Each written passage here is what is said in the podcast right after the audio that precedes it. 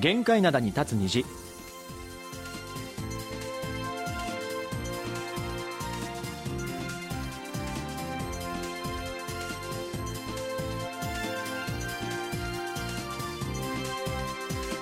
リスナーの皆さん、あにわせよ。木曜日の限界灘に立つ虹、金日トムジリーのトム、イジンヒョンです。ジェリー武田博光です先週の冒頭にも天気の話してましたけども、はい。雨がやっぱりあの週末に降って、はい。結構寒くなりましたね。そうですね。だからもううん。本当ね、温度レもオンにしたし、はいはいはい。あの加湿器もオンにしてもうすっかり冬支度みたいになっちゃいましたね。まあでも昼間はまだそこまでではないんだけども、やっぱ最低気温は一桁。ねえ朝晩はやっぱ冷えますね。そうですよね。風に気をつつけたいですけども、はいえー今日は何とい。ってもあの大学修学能力試験、はいまあ日本のあのセンター試験にあたる、うんテストですね。スヌンと呼ばれるやつだね。そう、はい、通称スヌンなんですけども、これがあの基本的に毎年11月の第3木曜日にうん実施されてるんですね。はい。であのパトカーが出動したりなど結構な大イベントなので、まあ、日本でも結構報道されて知ってご存知の方も多いんじゃないかなと思うんですけどだからもあれだよね、お母さんとかが学校の前に行ってね、そうそうそうそう。祈ってる姿とか、結構あの日本のニュース番組とかね、うん。そういうのに取り上げられたりしますからね。そうですね、うん。まあ、そのなんかこのね胸キュンな写真が結構報道されたりするんですけども、うん。普段はですねあの後輩たちが朝こうなんか頑張れよみたいな感じで応援をするんですよ、校門の前でね。でそういうのがやっぱりあのコロナであのもうずっとできてなかったんですけども、ねまあ、今年もやっぱり、えーコロナもありますし、うんまあ、やっぱ人混み良くないよねっていうことで、まあ、今回もそういうのはなしということで。まあ、静かなスヌンが行われているということですね。まあ、あの受験生からしてみればね、ちょっと物足りないというか、うん応援してもらいたいかななんていうふうに思いますもんね。そうですよね、うんまあ、それでもねあの日頃の勉強の成果がはい。全部発揮できるといいですよね。そうですよね。はい。はい。えー応援セレモニーをやってもらえない受験生を励ます意味で、うん。この曲から聴いていきたいと思います、はい。えーパク・チョンヨンで「Song for Me」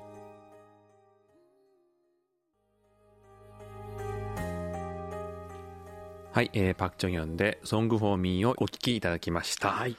えーっともうスヌンが終わってまた12月になると、はい。高校3年生はもうあの法律的にも成人ということでやっぱすごい遊びたいじゃないですか。ね。ただ今ねまたあのコロナがすごいなんか10週連続で結構曜日の記録更新してるんですよ。今東京も結構激しい、ね、東京も結ね構多いってね、聞きますもんね。すごくなってるって聞くけども、ね。まあ、あの遊びたい気持ちもわかるけども、うん。まあ、くれぐれも気をつけてほしいですよね。そうですね。はい。はい。えーここからは皆さんからいただいたお便りを紹介していきます、はい。えー岡山県の藤原大樹さんからいただきました、えー今日10月20日の限界灘は、えー特にフランクな話題で国内放送のように楽しめました、ん。えー話の中で辛ラーメンの辛さは韓国人にとっては普通という趣旨のものがありました。ほえー私は特別辛いものが苦手というわけではないのですがこの辛ラーメンは途中で口がヒリヒリしてしまいダメでした、う。うん。うん個人的には辛ラーメンキムチが美味しく食べられる辛さの限界ですまだまだ修行が足りないのでしょうか？とい。ただきました。ありがとうございます。は足りませんね。嘘だ。っていうか、前のこの時も言ってたと思うんですけど、日本のね、辛ラーメンと韓国の辛ラーメン、違うんですよね。韓国のやつの方が辛いんですよね。そうなんです。だからこれ、日本でね、召し上がってると思うから、日本の辛ラーメンでダメだったら、多分韓国のやつもちょっと難しいのかな、かもしれませんね。ね、思いますけど。で気になったのは辛ラーメンキムチって何ですか？これだからね、日本限定で売ってんのかね。ね知らん初めて聞いた。だ多分同じこう、まあ、ノンシムのね、うん。キムチラーメンってあるじゃん。はいはいはい。をアレンジしたのか、それとも辛ラーメンの方をちょっとアレンジしたのか、ちょっとね、なんか気になっちゃいますよね、これ。何なんですかねねこれはね。え韓国にはない商品ですからね。う。うん。気になりますけどもよかったはい。らあのまたあの写真なんか送っていただけると。ねえ。ねえ。あの僕、本当、前も言ったと思うんですけど、ラーメン、そんなもともとそんな食べないんですよ。はいね、で、食べないって言ってたんですけど、うんその韓国に来てから、より一層食べなくなっえた。ーなんで？もう理由は明確です。辛い辛いからです。本当に。あでも韓国にもね辛くないラーメン一応ありますけどもほぼないよ、ないよ。まあ数える程度ですがだだからあんま食べなくなったっていうのはあるねへ。ーでも韓国のラーメン飽きなくて美味しいなって僕は個人的には思いますけどね。まあだから辛いのがいける人はそう思うんだけど、俺らからしてみればもう辛さ一緒、辛いんだよ。一緒だから。まあでも僕も昔はそんなに辛いの好きじゃなかったんですよ。おうおうおうおうで今こそめちゃめちゃ食べますけども、うんやっぱね、少しずつ食べてるとね、鍛えられるんですよね。ああ、じゃあ、あの、藤原さんは、もうそのね、修行が足りない。足りないですか？足りないとっ。ていうのも面白いのが、うんあの、韓国ってはい給食でもやっぱりキムチとか出るんですよ。はいはいはい。で、小学校からはキムチが出てしまうんですよね。うんうんまあ幼稚園は出て、出たとしてもすごくこの唐辛子抑えめののが出たりするんですけども、小学校からは結構普通のキムチが出たりするので、うんうんそれに備えて、家でもなんかちょっと子供たちに、まあもうそろそろ小学校に上がるぞって頃は、頃になってくると、ちょっと食べてごらんって食べさせてみたり、うんまあ修行ならぬ修行みたいなものをね、させたりもするんですよね。でもね、韓国来て僕思ったのは、うん辛さはやっぱり違うんだよ。そのなんていうか、もうカプサイシンあるじゃん。作ったカプサイシンと、本当に唐辛子の粉から作った辛さは全く違うから、俺唐辛子の辛さで作ってるやつ食べれるよ。だから普通のキムチとかはいけるそうそうそうそうそう、普通のキムチはいけるけど、そういうカプサイシンを入れてるようなやつは、もうずっと残っちゃうのよ、辛さが。なる。ほど。うんうん。ねっとりしてるからその辛さがねっとりしてて、それが食べれないから、うんそれがいいんだよ。それがいいんだよね。多分韓国の人はそれがいいから多分食べてるんだと思います。うんまあでもね、あの、こんなこと言ってると、いやもう韓国はいけたもんじゃないなっていう方もいらっしゃると思うんですけども、うんうんうんまあ韓国料理、あの、辛いものばかりではなくてですね、そうですねプルコギだったり、お肉は辛くないですからね。うん、うんチヂミ、その他のサムゲタンとかねそうですねいろんな美味しい辛くない食べ物たくさんありますので、ぜひぜひ遊びに来てください。そうですね。ははいい。えー続きまして、静岡県の池谷義人さんからいただきました。今回の受信報告は2年ぶりとなります。うん紙での郵送は43年ぶりとなります。ええいや、私まだ生まれてないんですけど。ねえ 数年前から改めて BCL を聞くようになった BCL 復活組の一人です。時々 KBS を聞いておりますが、筆部賞のため受信報告はご無沙汰です。今日の放送は北韓絡みの緊張した内容のほか、仕事から興味を持っている半導体関連のニュースがありました。限界な間に立つ虹は韓国の日常や映画についての話題を楽しむことができましたといただきました。ありがとうございます。はいありがとうございます久々の受信報告ということで。ねえまあ、ね、あの2年ぶりっておっしゃってますし、ただね、紙では 43年ぶり。すごいよね、43年ぶりであることが分かることもすごいですけどね。これなんで、だから、はっきり分かってらっしゃるじゃないですか、録をされてるんですかね。だから何かあのあって覚えてらっしゃるとかあるかもしれないから、ねうんうんなんかそのことを教えていただきたいですよ、何があって、その43年っていう、っ1979年に送られたんですよね。ていうことですよね。気になる。何何があったたの あのね、うん池谷さん、もしよかったらぜひ、あの、最後の紙の郵送では、どんなお便りを送られたのか、気になりますね。ね、気になりますね。うんぜひね、それも教えていただきたいなと思いますし、はいあのね、これからもぜひぜひ、あの気が向いたらおお便りね、いたもうなんかだければなと。あの、この放送で言えば僕らよりもずっと大先輩じゃないですか。はいそうですよだからあの昔の KBS と今の違いなんかも何か気づいたことあればね、うん教えていただけるとありがたいですね。昔こんなのあって面白かったよみたいなのもね、教えていただければいいなと思います。Tune in. I love my radio. All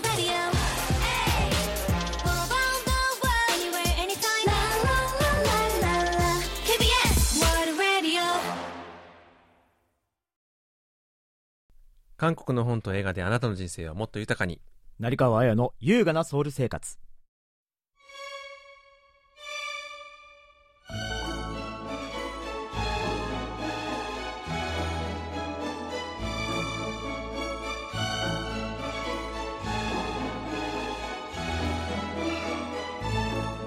はい、えーこのコーナーでは元朝日新聞文化部記者の成川さんに韓国の本と映画について紹介解説していただきます、はい成川さんこんにちはこんにちは。こんにち。は。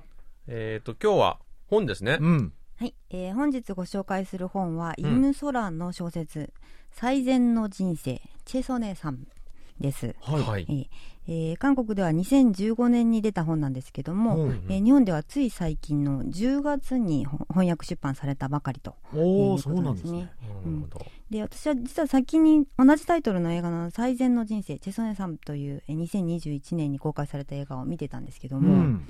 まあ、主人公のカインをアイドルグループガールズデインのミナが演じて、えーあはいはい。あの映画ね。そうであのその今年の女性画人賞というのがあるんですけども、はいそのはい新人演技賞を受賞したりして、うんえ何かと話題になってた映画なんですね。うんなるほど。でまあ、その原作ということなんですけども、まあ、はい。小説は小説で第4回文学トンネ大学小説賞というのを受賞していて、うん。まあ、結構注目を浴びてました、うんへまあ、読んでみたら映画とは違う部分も結構あってーうん。まず映画は主人公が高校生だったんですけども、はい。まあ、原作の小説では中学生で、えーと言っても可愛らしい青春物語とはかけ離れた、えー中学生が経験するにはちょっと過酷だなという内容でした。なるほど。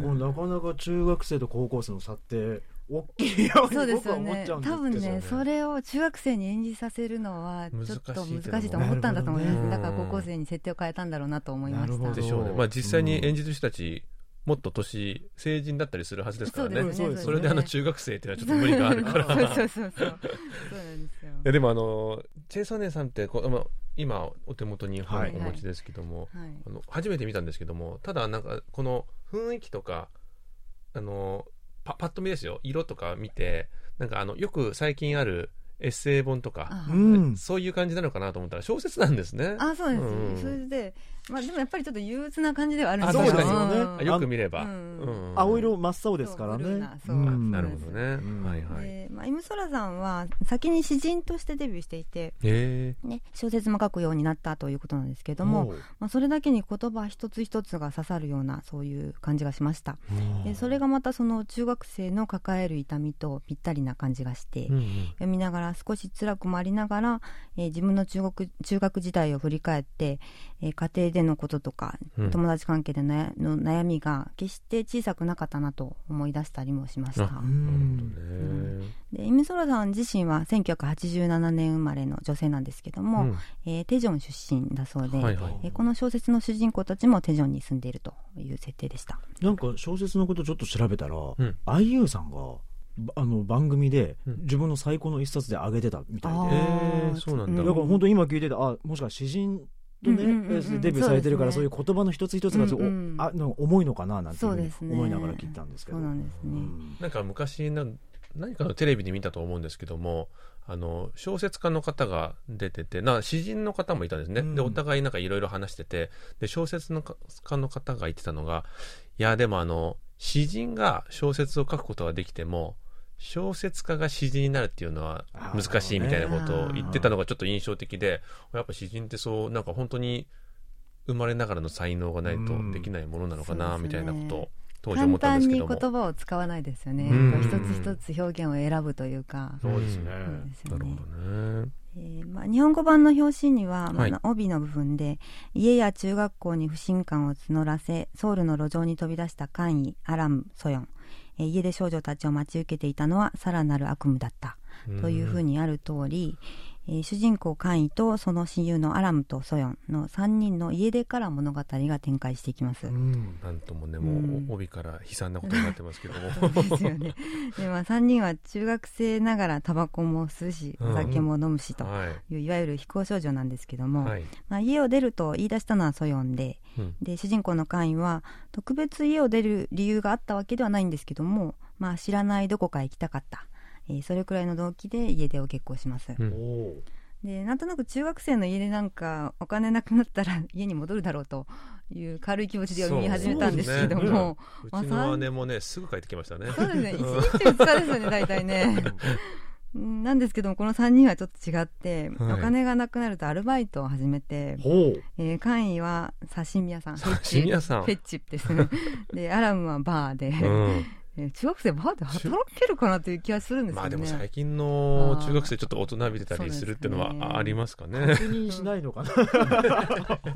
そうですよね。で、ソヨンはカフェで働くとなるほど。いうことで、家出生活を長く続けます。うんで、まあ、読んでいて見えてくるのが、3人よりも、むしろ周りの大人たちで、ほううん。でまあ、暴力的だったりとか、は怠け者だったりとか、うん。えー若者を守ろうという大人よりもむしろ利用しようとする大人たちが見えてきて、あらえーそんな情けない大人たちの姿が会員の目を通して見えてきます。なるほどね。なんかでもちょっと話はちょっと違うとは思うんですけど僕も17歳の時に東京出てあのアルバイトをしてたので。あの髪が虹色だった時そうですその前ね。その20話前。ねなんだけど なんかねそこでバイトしてる時に六本木にいる大人たち見て、うん。なんてくだらないんだって思ったのはあったのよ。そうなんだ、うん、なんかね、あの、本当結構な企業の社長さんとかみんなお金とか持ってらっしゃる方結構多いんだけど、うんうん。なんか見てて、17歳の俺が思ってた大人とは違うみたいな、を覚えて、なんか思ったのはすごい覚えてるんですけど、なんかそんな感じですよね。情けない大人がこの登場人物を通して見えてくるという。ううんん。面白いですよね。そうなんですよ、うんだからリアルな感じがしました実際そうだろうなっていう気がするんですそうねですよね。今この年齢だったらなんとなくわかるんですけどね。そうなんですよねうんで、まあ、3人の中ではソヨンが一番裕福な家庭で育ってるんですけども、はい。まあ、先ほど、えー言ったようにソヨンが家出をしようと言い出したんですね、はい。でまあ、どんな不満があって家出したのかなと思って読んでたら、まあ、ソヨンは将来の夢が実は映画俳優だというふうに会員に打ち明けます。で会員は英語教師じゃなかったのというふうに聞くんですけどもまあ、それはお母さんが書いたのというんですねソヨンは。うんうんえーっていうのは将来の希望について学校に提出する提出する書類に英語教師というふうに書いたのがソヨン本人でなくって、えーソヨンのお母さんだったということなんですね。でまあなんとなくその将来について母お母さんとの間で葛藤があって家出したんだろうなというふうに分かってきます。なるほどねなんかさっきのね、うん刺身屋とか、あの、タバコ吸ってるっていう話よりも、なんかすごく中学生っぽいエピソードが出てきて。そうなんですね。でもな結局その非行少女批判っていうよりは大人批判なんだなっていう感じが全体的にするんですよね。若者の声を聞かない大人たちみたいな。うんでもやっぱ、まあ、とはいえ中学生ってまだまだあのね子供じゃないですかそうですね。でも中学生の将来の夢みたいなことに親が口出しをするってちょっとあの日本人の感覚するとはと思うかもしれないけども、韓国でもやっぱ実際にありそうですね。ちょっとこんなこと書かないでよみたいな。俳優志望で英語教師ってなんかやっぱり現実的に、まあ、大学生ぐらいになってね、あやっぱり英語教師目指そうかなって思うのはわかるんですけど、うんうんうん。中学生ぐらいもうちょっと夢を見させてあげたらいいのにと。ね。だからもう最初からこうあのなんですか根絶やしにしようとしてるんですよねお母さんは。うそうそうそう。うん。聞く気がないんですよね。そうそうそう。英語っていうところがね。リアルですねなんかすごい。そうなんです、うそうんなんです。で、まあ、もう一つ韓国らしいなと感じた部分が、はい。まあ、あんまりいいことではないんですけども、うん。住んでいる場所で学校内でのヒエラルキーが決まっているところで、あうん。なるほどね。でまあ、これ、あの、テチョンの友達に聞いたんですよ。なんか、具体的な地名が出てくるんで、うん。ここはどういう地域なのどういう地域なのって聞いたら、あなんか、わかるわかるみたいな感じで教えてくれたんですけど。まあ、が住んでる場所は実は航空街で、えー不正に越境入学してるんですけども、うん。まあ、航空の地域は比較的経済的に豊かな家庭が多くて、うん。えー簡易の住む場所は比較的貧しい家庭が多いと、えーいうことで、えー簡易がソヨンと喧嘩になった時にソヨンがどこどこに住む分際でというような言い方で簡易を蔑むんですね。うん。でまあ、どこどこに住んでいるということが多分簡易にとっては家出したかった。どこか遠くへ行きたかった理由だったんだろうなというふうに感じました。いやーこれ本当最近ね怖いのが、であの韓国のその何ですか住居環境っていうのもきっとそれすごい影響してると思うんですけどもこのアパート、まあ、日本でいうマンションみたいな感じなんだけどもその団地でじゃないですか大体、うん。だからその団地でね結構ねその今言ったようなヒエラルキーみたいなのが決まったりもするんですよ。ね。の小学生とかの間でも、うん。で今あのスマホで調べると、もう全部値段も分かっちゃうんですよね。それはもうなんか大人の世界だけにしてほしいですよね。そうだからあの情報社会って怖いなと思うのが、なんかその友達のお父さんが何のお仕事をしてるって言ったら、僕らの時代なんてそのどんな職業がどれくらい稼ぐのか全然わかんないから、うん。へえそうなんだとかで終わるんだけどもああじゃあどれくらい稼いでるんだなとかあそこのアパートに住んでるってことはああいつお金持ちなんだなとかで、うん。結構ねそれで小学生同士でもそういうことを言ってるらしいですね最近は。う。んだから大人になってもそういうことをするのに、うん。中学生の時にこれってすこれ中学生の時でこそれが全てじゃないですか。住んでるとこだったり、例えばその人のキャラクターだったり、その人が持ってるもので全てが決まってしまうから、むしろ怖いのは大人はやっぱねオブラートに包むのよ。でしょ？自分の人格っていうのもあるから。あただ子供たちはあのうん純粋がゆえにね残酷っていうのがありますからね。まさにそういう感じなんですよ。あ怖い怖い。うん。で、まあ、イムソラさんのインタビューの記事であの印象的だったのが、はい。はいえー私は状況の把握が遅い方でその状その状況で自分がどんなことを感じるべきなのか、えーどんな言葉を発するべきなのか後になって気づく、うん。えー記憶を復元したいというよりも当時を理解したかったというふうに、えー書いてたんですね。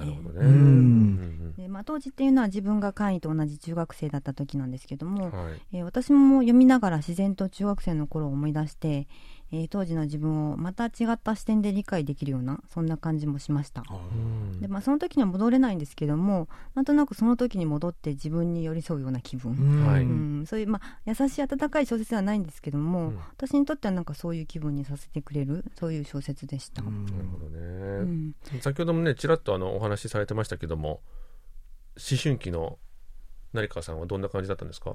いやーなんか学校ではすごく明るくしてたんですけど、うん。まあ、家のことでいろいろ悩んだりとかもしててへで、まあ、割とこう楽観的な性格なので、うん。まあ、その時はあんまり自分で気づいてなかったと思うんですけども、うんまあ、今になってみるとすごくしんどかっただろうなっていうのは時間が経って今思うと思うんですよね。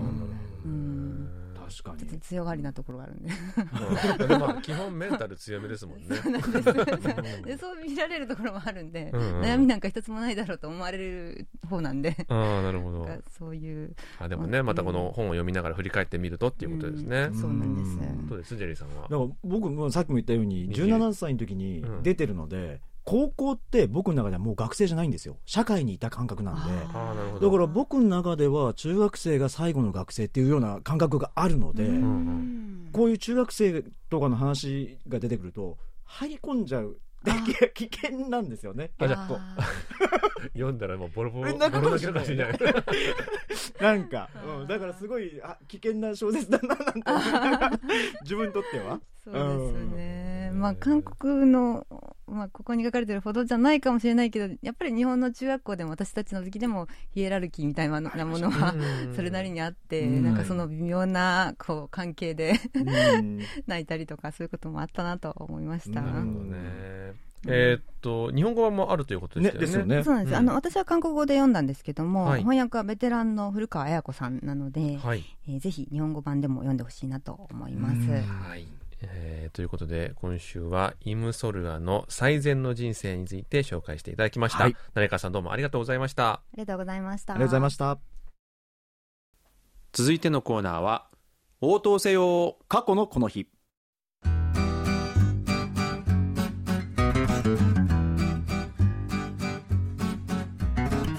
このコーナーは過去の今日に韓国でどんなことがあったのかをご紹介します。それでは早速過去の11月17日にタイムスリップしてみましょう。今から117年前のことです。1905年11月17日大韓帝国と日本の間で第二次日韓協約が結ばれました。韓国では不平等な条約という意味を込めてウルサヌギャと呼ばれています。この条約によって大韓帝国は日本に外交権を奪われ事実上の保護国となりました。大韓帝国と日本の間では併合前3度にわたり日韓協約が結ばれました。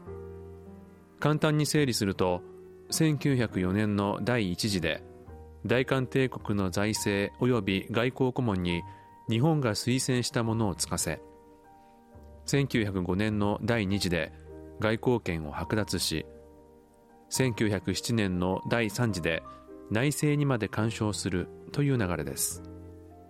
19世紀にはもともと韓半島の支配権を狙っていた日本とロシアが互いに朝鮮の内政には干渉しないと合意していましたが1905年の9月に日露戦争を終結させるポーツマス条約が締結されこれを機に日本が韓半島の支配強化を加速させました。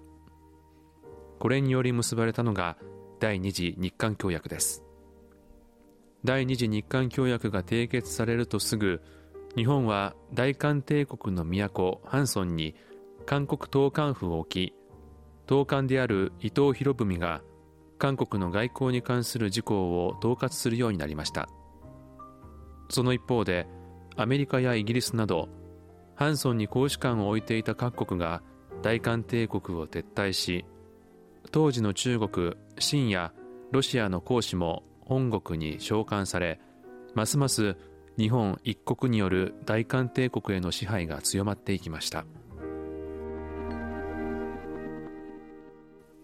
はい、はい。えー先週はねあの創始解明の話ということで、まあ、韓国の人たちが日本風の名前に変えさせられたという話をだったんですけども、はい。まあ、今回は日韓協約ということでですねやっぱりあの韓国の歴史を語る上では日本という存在はね外すことができないようなちょっとね胸が痛くなるような話ですよね。そうですね、うん。まああのまあ、この2週連続でこんな話になってしまったっていうのはまあたまたまなんですけども、はい。まあ、先週のお話とは年代も違ったりし。そうましですすね。年はい。代違いますよね。えーちなみにこの第二次日韓協約の後日談としてはいはい。重要なエピソードといえばですね、えー当時の大韓帝国の皇帝コジョンは、うん。この協約を不服として、はい。えー協約の無効を訴えようとオランダで開かれた、えーバンコク平和会議に使いを送ったんですね、うん。えーただそこでコジョンの主張は認められず責任を取って退位されらさせられることになりました、まあ、あのハーグ密使事件って言われてるやつですよね。でさらにこのことがきっかけで日本は大韓帝国への支配を一層強めて、うん。内政権を奪う第3次日韓協約への、えー日韓協約の締結へとつながったんですね。うん。まあ、結果的にはまあちょっと逆逆効果、まあ、結果だけ見るとね、そういうふうになってしまったんですけれども、うん。このコーナーでね、こう日本と韓国のこの歴史をこうやって振り返るのも、たまにはいいななんていうふうには思うんですけど、はい。あの昔ね、授業で多分習ってるんだと思うんです、この辺のこと。はい。でも僕ね、多分当時ね、まあ、これ、どの時代も結構そうだったんですけど、結構詰め込み教育の終わりぐらいだったんでね、僕らの時代が。でもね、このやっぱ近現代史はね、やっぱ時間ないから、すっごい駆け足だったからね。あの用語だけパッパッパって出てきて、線引いてみたいないや。僕あのそんな勉強一生懸命しなかったけどさあの歴史の授業で思ったのはもちろんあのに人類のルーツを知るって大切だと思うけども、うんもっとこう近現代史の分厚さ広げた方が良くないっていうのは昔から思ってたんです縄よ、ね、文弥生がやたら多いよね。絶対今から近い方が楽しいですもんね あの辺の時代が結構ボリューミーだからね。まあそこも大切っちゃ大切なんだろうけどね。どねはいまあこういったことって、まあ一度習っていても忘れてしまったりしますから、まあうんこういう機会でね、改めてじっくり学んでみるのも面白いかもしれませんね。はいえーそれではここで一曲聴いていきましょう。えー第二次日韓協約の時の皇帝、コジョンといえば、日頃からコーヒーを好んで飲んでいたことが知られています。えーということで、パールシスターズで、コッピハンジャン、コーヒー一杯を聴いていきましょう。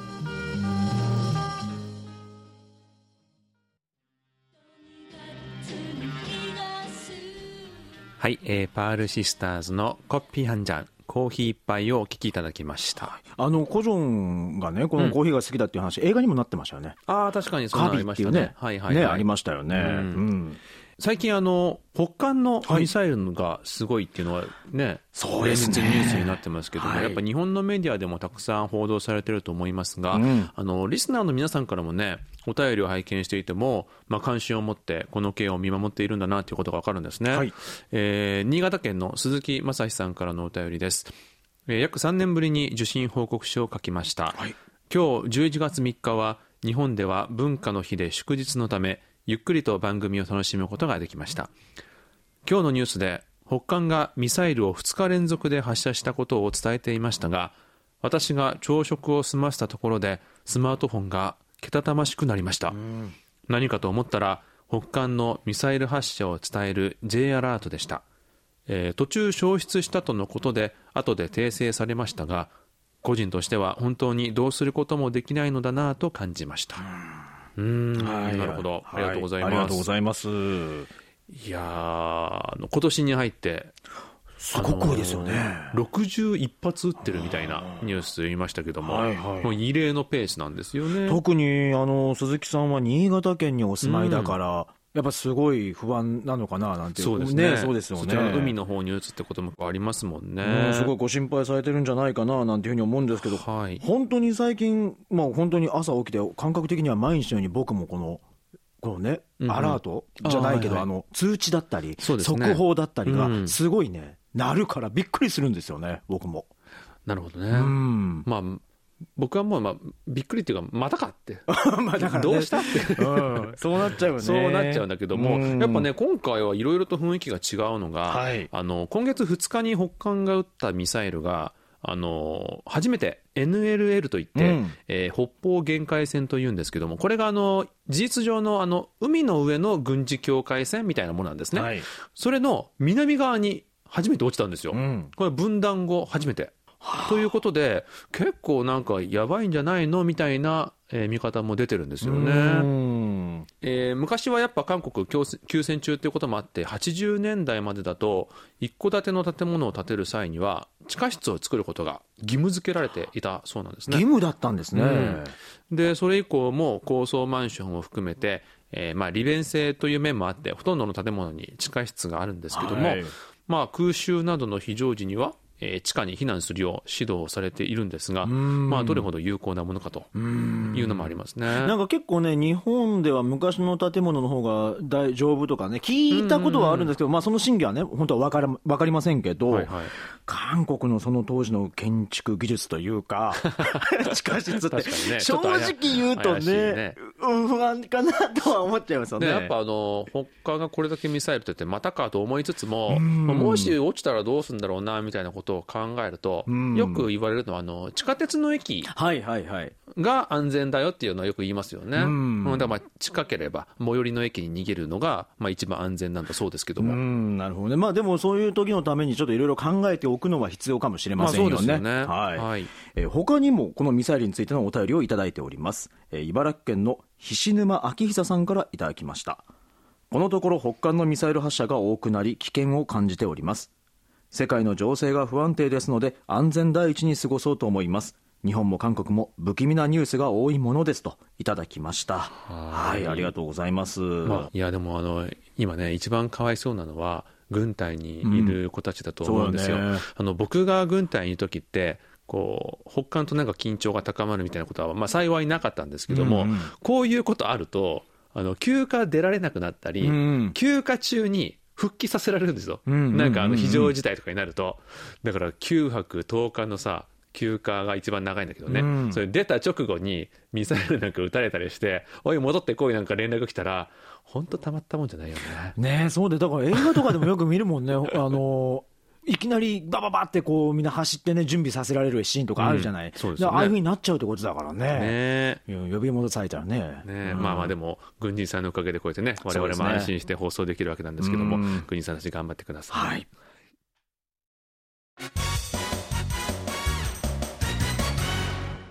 続いてのコーナーはクリック系。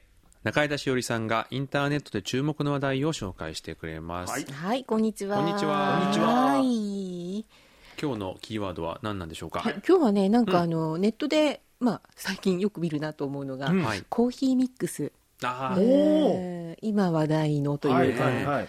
ね、あの、コーヒーミックスって、その、韓国通のリスナーさんならね、もうご存知だと思うんですけど、うんはあの、スティック状の袋にインスタントコーヒーと、はい。あとお砂糖と粉末クリームが入ったものなんですね。うんうんでなぜこれが今話題かっていうとあの先月起きたあの、えー鉱山の落盤事故ですね、はい。あれで閉じ込められていた、え2人の作業員が、まあ、あの事故発生から10日後に救い出されたんですけれど、その閉じ込められている時に、うん。コーヒーミックスを食料代わりにしていたっていうことで、ね、それが伝えられて大きな話題になったんですよね。そうですよね。うん、えあれを食べ物として、みたいな、ねでもあの、ね、カロリー高そうですもんね。うんんううん。うん。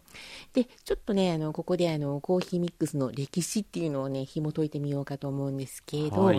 あの3つが1つになったスタイルのものっていうのは韓国でやっぱり開発されたらしいんですね。そうなんだ。うんうんうんあの日本もね今は似たような感じのもは売ってたりしますけど、はい。うん。でもやっぱ元祖は韓国らしくうん。て、で、えー1976年、うんえーあれが誕生したそうです。うん。で80年代にはアメリカのあのゼネラルフーズ社あの当時のゼネラルフーズ社ですね、えーそこのマキシムブランドを冠してコーヒーミックスを発売して、はい。でその名が知られるようになったという。うん。うなるほど、ん、でただね当時は袋の形が今みたいにスティックじゃなくって長方形だったんですよね、うんうんほう。ん。あの4対3ぐらいの、なるほど。うん。でもって当時ってあのコーヒーが高級品っていうイメージがあったらしいんですよ、うんそれであの富裕層が釣りとかキャンプに行くときにアウトドアで楽しむものっていうそんなイメージだったらしいですよ。じゃあもともとはその、いうん。なんか庶民的な感覚ではないんあですね。じゃないみたいですよ、なんかね、うん。あの当時の CM とか見ても、お金持ちが飲みますみたいな、ほう。うん、そんな感じっぽかったですね。いやでもこんなに古くからコーヒーミックスあるなんて知らなかったです、ねえ。うんでまあ、そういうコーヒーミックスなんですけれど、えー韓国であのすごくか脚光を浴びたタイミングがあったんですけど、はい。90年代どういう時か分かります？これ有名な話、うん。何？90年代、うん。韓国、うん、すごい脚光を浴びた時期があるんだっていう有名な話、オリンピック88だからね、うん。あれで歴史が変わったみたいな、えー、何があった、うん、なんでしょう。IMF の時おおアジア通貨危機ですね。はいはいはい。あのそれまでは、うん。いろんな人いっぱい会社が人を雇ってたからいわゆるお茶組担当の人っていうのも会社にいたんですね、はいはいはい。でもそういう社員を雇えなくなってそれでコーヒーミックスだったらみんな簡単に飲めるでしょっていうのでコーヒーミックスがそれぞれの会社に導入されたっていうそこから売り上げがぐっとまた上がったんですね。だからそのお茶組担当のそういう社員は、うん。まあだからまあいなくなって、うん。代わりに、まあミックスコーヒーでが入って。きたっていうすごい面白い背景ですねそれもね、であのコーヒーミックスなんですけど本当、うんちょっとね日本にいた時はあのミックスのスタイルのものって飲んだことなかったから、はいはいはい。こっちに来てへえこんなものがあるのかって思ったんですけどよく飲みます、いやでもこれ僕初めて韓国来た時ね、うんうん、コーヒーって一般的にこのまだミックスコーヒーのこと言ってたんですよ。あー昔はそうでしたよね。コーヒーって言うとね。そうだからまだあうんったんですよ、あのだからエスプレッソのお店だったり、うん。ドリップのお店はあることはあったんですけど、うん。うんコーヒー飲みたいって言ったら一般的にはみんなこれを指してたんですよね。そうそうそう。で今はやっぱりもうなんていうの？エスプレッソだったりアメリカーノだったり、ドリップコーヒーのこと指しますけど、ん。だからあの初めて飲んだ時にコーヒーだって言って渡されてびっくりしましたからね。つ ってこれ甘いこれはコーヒーじゃないよって俺の中では思ってましたけど、おやつだよぐらいな感じですもんね。なんか飲み物っていうよりもね。そう。うん。いやそれはちょっとびっくりしたのは覚えてますね、うん。ねなんかジニョさんなんかは、日本で幼い頃とかね、過ごしたと思うんですけどあのコーヒーとか初めて知った時どう思いました？えっと中学校の頃にもう韓国来てて、うん。うん。だからまあ気づけば周りにはあったんですけど、うん。うん僕はあんま好きじゃなくて飲まなかったんですよ。あそうなんだ。ただねうん。軍隊でよく飲みましたね、あああでもうん。軍隊だと疲れるから逆にあんなんが欲しくなったりしないんですか？あんなんが欲しくなるっていうかないから他に、あ、ね、そうだよね。そう。あうんであれがまあ、うん。あの手に入りやすいし、うん。そうね。まあ、売店みたいなことで売ってますから、うん。うん。まあまあ、あのコーヒー本当はあの何ですか、うんうん。えーブラックとかが飲みたいけども、うん。まあ、ないからこれで我慢しようみたいな感じで、まあ、軍隊でよく飲んでましたね、うーん。うん。いやなんかああいうところだとねやっぱ疲れるから甘いものが飲みたくなりそうな気がしたんですけどね、はいはい。いやそれで本当ねあれってものすごく甘くって、ね。甘うん、それこそ本当にあ確かにあのカロリー的には食料の代わりになるの分かるなっていう感じがするんですけど、あれ全体の重さの約半分がお砂糖なんですよね。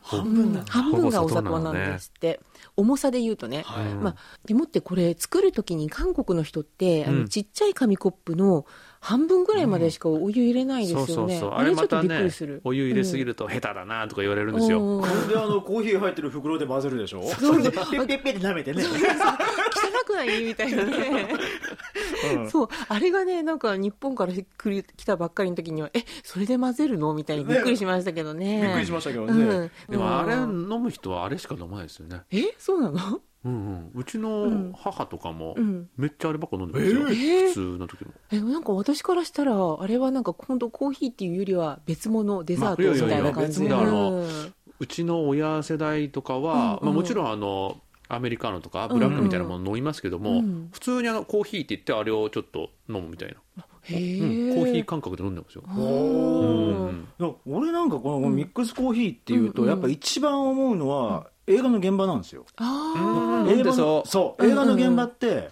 本当僕は結構そのロケ多いから、の外の撮影ね、うん。が多いしやっぱ冬だからうん。寒いんですよ、うん。で寒い時にまあちょっとミックスコーヒーで温まって甘いでしょ、だから余計にこう、うん。また体が温まるイメージあるんですけど、本当ね数年前から、うん。あの映画の現場にそのカプセルで作るああはいはい。エスプレッソマシンが必ず置いてあるようになったんですよ、へー現場に。だから今までコーヒーミックスが置いてあった面積がだんだんだんだん狭くなってね で飲んでるのは年配のスタッフさんだから、ほら。年代ごとにやっぱ分かれてる。だから、うん。年配の方飲むんですよ。年配の方しか飲んでなくてもう若いスタッフさんとかは、うん。もうみんなそっちに飲むから、ー。カプセルの方のね、なるほどね。うん。いや寂しいなと思いながらね、なんか別あの物的がしてたんですけどうん。ねそれになんかやっぱりねあっちの方があのその甘いやつの方が疲れが取れそうじゃないですか、うん確かに。でねなんかあのドラマであの、はい。IU が出てた、あのマイ・ディア・ミスターってあったでしょ、うあれで IU があの会社から盗んできたミックスコーヒーで、はい。家に帰ってからそれで疲れを取るシーンがあるんですよね。3本。三つ。3本ぐらいね。あれがもうなんか切なくてっていうか、でもすごくわかるみたいな。でも確かにうん。3つ飲んだらねお腹いっぱいになりそそううですよね。だよね。で、このドラマ見るとね、あの、本当にコーヒーミックスか、焼酎がもう飲みたくなるっていうね、っていうドラマなんですよ、こ今れ。IU が CM 出てるから。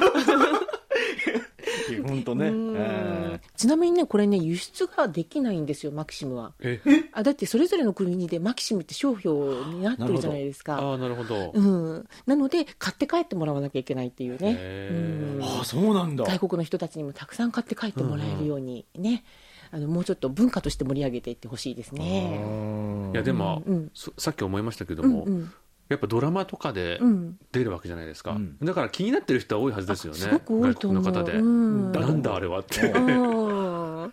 と思うよね。うんね。うん。絶対出てくるからね、ドラマ、映画には必ず出てきますからね。うんうんうん。うん。もっとね外国人が買いやすいようにちょっとはい。アピールをしてね、やっていってもらいたいですね。そうですね。うん。はい。ということで今日はですねコーヒーミックスについて紹介していただきました。高田さんどうもありがとうございました、ありがとうございましありがとうございまた。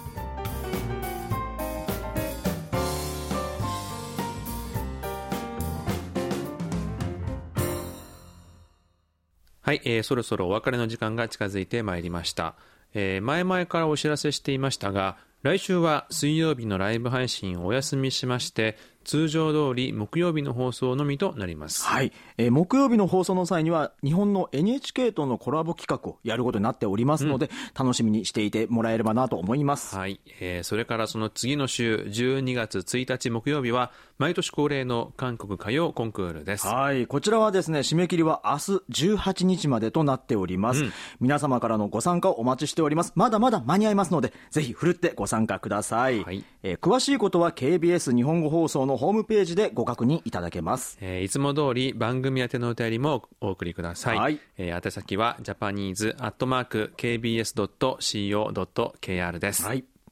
それでは来週も木曜日にお会いしましょう。木曜日の限界灘に立つ虹、金虹の相手はトムジェリートムイジンヒョンとジェリー武田博光でした。皆さん、アニョイゲセヨ